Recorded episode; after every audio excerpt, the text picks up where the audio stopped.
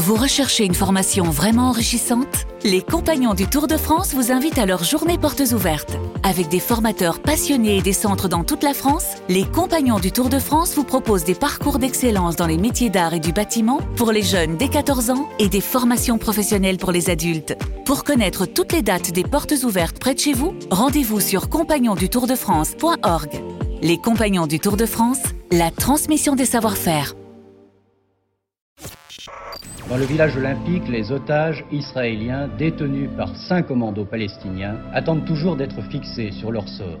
Bonjour, c'est Nicolas Poincaré. Bonjour, c'est Fabien Randrian Arissoa. 50 ans après, l'Allemagne et Israël commémorent Munich 72. Le souvenir de Jeux olympiques cauchemardesques où 11 athlètes israéliens sont morts, assassinés par des membres de l'organisation palestinienne Septembre Noir. On vous explique.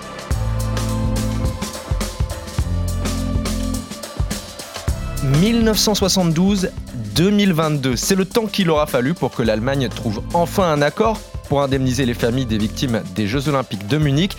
Trois bonnes raisons d'écouter ce podcast avec Nicolas. Alors on va essayer d'expliquer pourquoi exactement l'Allemagne demande pardon pour trois fautes en fait, avant, pendant et après la prise d'otage. On va aussi voir ce qui s'est passé exactement ce 5 décembre 1972. C'était un fiasco pour les forces de l'ordre allemandes. Et puis enfin, cette histoire, c'est aussi celle de la vengeance du Mossad. Ça a duré 20 ans pour traquer et retrouver tous les coupables. Expliquez-nous le monde. Un podcast RMC. Nicolas Poincaré. Fabien Randrian Aressoa. Quand on pense aux Jeux Olympiques, c'est l'un des événements les plus médiatisés et les plus sécurisés aujourd'hui.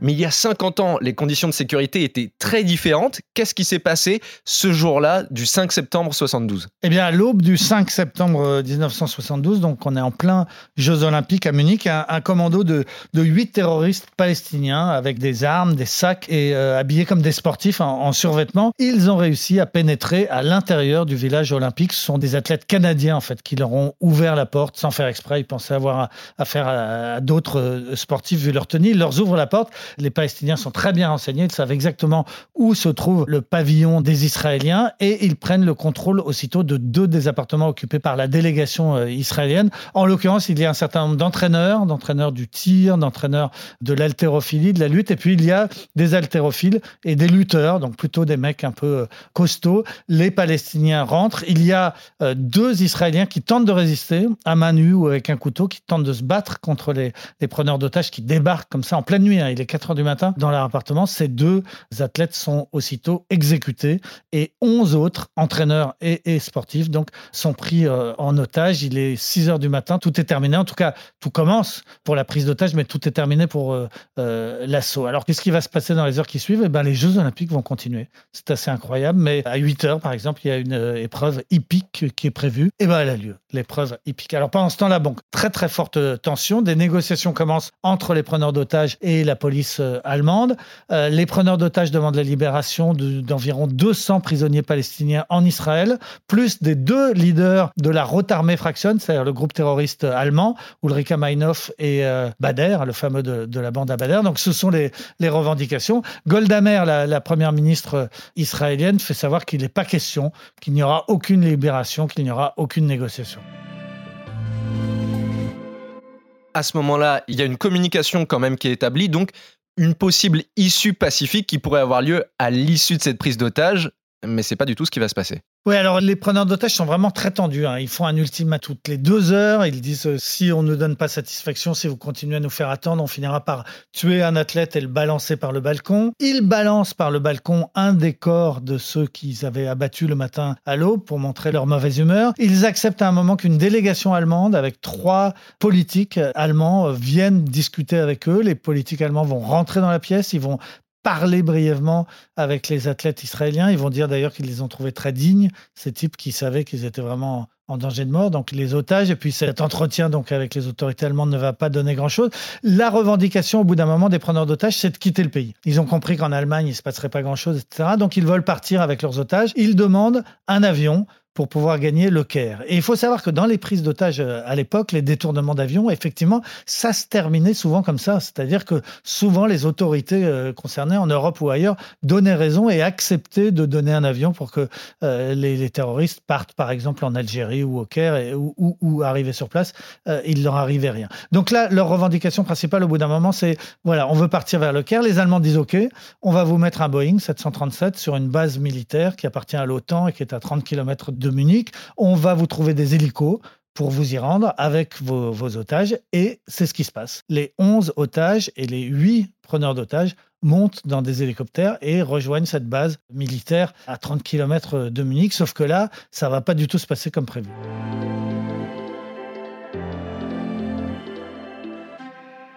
Une prise d'otage comme ça sur un tarmac d'un aéroport, ça peut rappeler la prise d'otage de Marignane où le GIGN était intervenu. Mais à cette époque-là, le GIGN, ça n'existe pas, le RAID, ça n'existe pas, non plus du côté de l'Allemagne, et ça va tourner au bain de sang. Exactement, c'est exactement ça. Les polices d'élite n'existent pas et ce sont des bras cassés. En l'occurrence, le plan des Allemands, c'était ils avaient promis un, avion et les euh, preneurs d'otages, les terroristes, avaient dit on en enverra deux d'entre nous pour inspecter l'avion et, vérifier. Et donc le plan des Allemands, c'était de mettre cinq policiers déguisés en équipage, steward et pilote, qui attendaient les terroristes dans l'avion et qui auraient dû abattre ces deux terroristes qui venaient pour l'inspection. Et ensuite, les Allemands pensaient qu'il n'y avait que trois autres preneurs d'otages. Donc il y en avait cinq en tout, ils ont deux, il en restait trois à tuer, et ils avaient recruté, dans la panique, le jour même, des tireurs sportifs qui devaient euh, venir essayer d'abattre ces trois terroristes. Et en fait, donc, rien ne va se passer du tout comme prévu. Pourquoi? Parce que les cinq policiers qui sont dans l'avion à attendre les deux terroristes qui doivent venir pour l'inspection, eh ben, au dernier moment, ils ne l'ont pas senti et ils ont quitté l'appareil et sans prévenir personne. Ce qui fait que quand les échos se posent, deux des terroristes, comme prévu, vont visiter l'avion, mais ils s'aperçoivent qu'il n'y a personne à bord et que l'avion n'est pas du tout prêt à décoller comme annoncé. Ils sont furieux. Ils reviennent vers les autres. Ils se disent c'est un piège. On a été trahis et tout va tourner au drame. Et à ce moment-là, les Allemands un peu dans la panique, la police allemande dit feu, ouvrez le feu et ordonne aux tireurs d'élite d'essayer d'abattre les terroristes. Sauf qu'ils ne sont pas trois comme prévu, ils sont huit avec les deux autres qui sont revenus de l'avion. Et puis les tireurs d'élite, eh ben, c'est pas leur métier. Ils sont très très mal équipés. Ils n'ont pas de gilet pare-balles, ils n'ont pas de fusil avec des lunettes de tir de précision, ils n'ont pas d'équipement de, vision nocturne alors qu'on est en pleine nuit. Euh, il n'y a pas de véhicules blindés non plus. Rien n'a été prévu correctement. Les véhicules blindés, les Allemands se rendent compte que vraiment c'est ce qu'il faudrait pour pouvoir approcher des, terroristes. Ils en appellent au secours, mais le temps qu'ils arrivent de Munich, ils sont pris dans des bouchons parce qu'il y a plein de badauds qui convergent vers cet aéroport. C'est catastrophique. Rien ne se passe comme prévu. La fusillade va durer une heure et demie. C'est vraiment très très long. Donc ces tireurs d'élite, soi-disant, tirent sur les terroristes qui ripostent. Au bout d'un moment, c'est le drame. Les terroristes comprennent qu'ils s'en sortiront pas. Ils décident d'abattre un par un les neuf otages israéliens en deux fois, une fois cinq, une fois quatre. Ils sont tous euh, abattus. Cinq autres terroristes sont également tués. Un policier allemand est également tué. Et puis, il reste trois preneurs d'otages survivants. On parle bien d'un véritable fiasco et au fil des ans, eh bien, les Israéliens ne se sont pas privés de le faire savoir, notamment le général Zvir Samir. Il était chef du Mossad en septembre 72 et il a fait fuiter en 2012 des documents secrets, des documents officiels dans lesquels il estimait que la police allemande n'a rien fait pour sauver des vies. Les Allemands n'avaient aucun plan, d'aucune sorte. Et rien n'avait été prévu pour protéger l'équipe israélienne. Après ce massacre de 1972, eh bien, le général Zviramid et le Mossad en général sont furax et ils décident de se lancer dans une vendetta, une vengeance contre les preneurs d'otages. Oui, alors furax, c'est le terme. Les, Israéliens sont effectivement très, très furieux. Pourquoi? Parce que je viens de vous dire qu'il y avait eu trois rescapés parmi les preneurs d'otages, donc qui ont été arrêtés, euh, les terroristes palestiniens. Ils ont naturellement été incarcérés en, Allemagne, mais quelques semaines euh, après seulement, il y a d'autres Palestiniens qui détournent un avion de ligne allemand de la Lufthansa, qui prennent en otage tous les passagers et qui exigent la libération de ces trois terroristes du commando euh, Septembre Noir de, de Munich 72. Et que font les Allemands? Eh bien, ils cèdent. Euh, ça paraît incroyable aujourd'hui, on céderait plus à des terroristes comme ça. À l'époque, c'était encore relativement courant. Et donc, ces terroristes qui ont participé à l'exécution de sang-froid de 11 otages euh, athlètes euh, israéliens, eh bien, ils sont tout simplement relâchés par les Allemands. Certains diront que les Allemands ne sont pas mécontents non plus d'éviter de les garder des années en prison avec un risque de prise d'otages régulièrement pour obtenir leur libération et puis avec un procès qui aurait pu déboucher sur faire éclater toute la vérité sur leur incompétence au moment des faits. Bon, bref, les trois terroristes sont relâchés. Et alors, c'est ça qui déclenche vraiment la fureur en Israël. La première ministre euh, Golda Meir, donc, qui est, travailliste, mais très, très ferme, hein, c'est un faucon, une, une en guerre, elle lance une opération qu'on a appelée Colère de Dieu.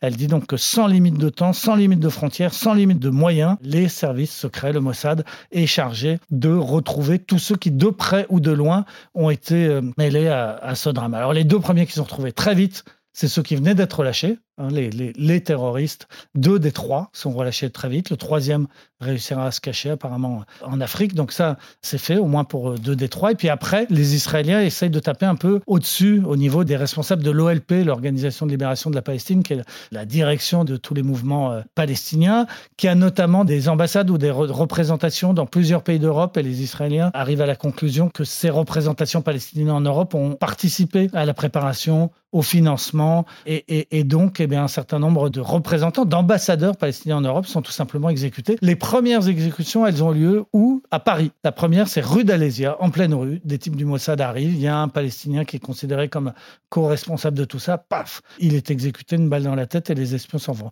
On est fin, fin décembre 72, donc euh, à peine quatre mois après. Hein. un premier exécuté à Paris. Au printemps suivant, mai et juin, de nouveau à Paris. Boum, boum. Deux Palestiniens de nouveau sont exécutés dans l'Est euh, parisien en pleine rue. Et puis d'autres vont être exécutés à Rome, à Malte. Et puis ça va durer des années et des années parce que euh, finalement, le, tout dernier commanditaire présumé, eh bien, il va être exécuté en 92, c'est-à-dire exactement 20 ans après. Ça veut dire que vraiment le Mossad n'a jamais lâché le morceau. Ils ont voulu tous les tuer un par un. Et le dernier, où est-ce qu'il va être exécuté?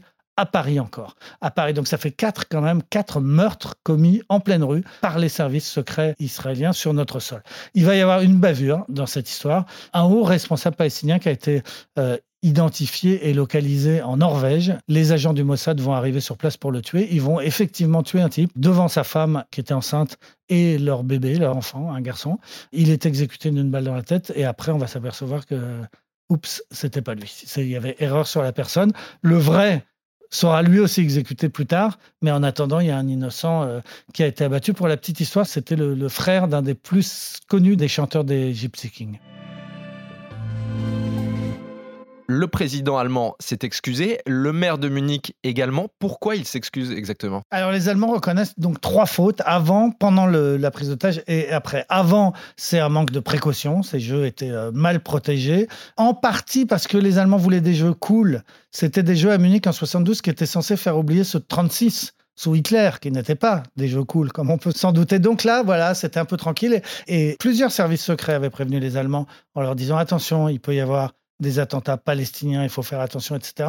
Et les Allemands n'avaient pas pris ces précautions. Les Israéliens, d'ailleurs, non plus. Hein. Les Israéliens, on peut dire aussi qu'ils auraient pu avoir des informations et sans doute mieux protéger leurs athlètes. Mais bon, c'est une autre histoire. En tout cas, les Allemands reconnaissent qu'ils n'ont pas assuré la sécurité des Israéliens comme c'était leur rôle. Première faute. Deuxième faute, bah, c'est le fiasco qu'on vient de détailler, hein, la police allemande qui est très incompétente et qui est responsable, enfin co-responsable de ce massacre sur euh, l'aéroport. Et puis la troisième faute, c'est une certaine indifférence, c'est-à-dire que, eh ben, on a occulté tout ça, on en a très peu parlé sur le moment. Les jeux ont continué, ce que je vous racontais tout à l'heure, les jeux ont tout à fait continué. Quand le drame s'est terminé, le président du CIO de l'époque, qui était un Américain, a fait un discours pour dire que les jeux étaient plus forts que tout, qu'ils devaient continuer, qu'on devait pas céder au terrorisme. Il a absolument pas rendu hommage aux 11 euh, Israéliens qui n'ont même pas été euh, cités. Donc voilà, ça c'est une sorte de faute d'indifférence. Et puis la faute d'indifférence aussi, c'est d'avoir mis 50 ans pour indemniser. Les Allemands, pendant des années, ont fait traîner, euh,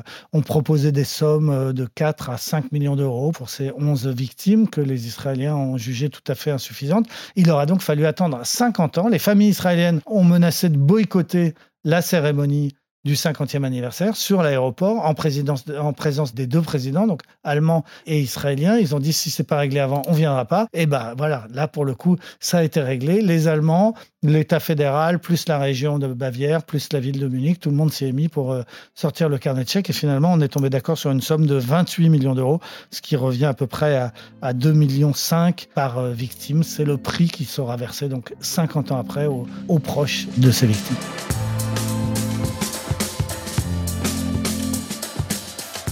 C'est la fin de ce nouvel épisode d'Expliquez-nous le monde. Merci à vous de l'avoir suivi. Si ce podcast vous a plu, abonnez-vous. Nous sommes sur toutes les plateformes de streaming, sur le site et l'application RMC.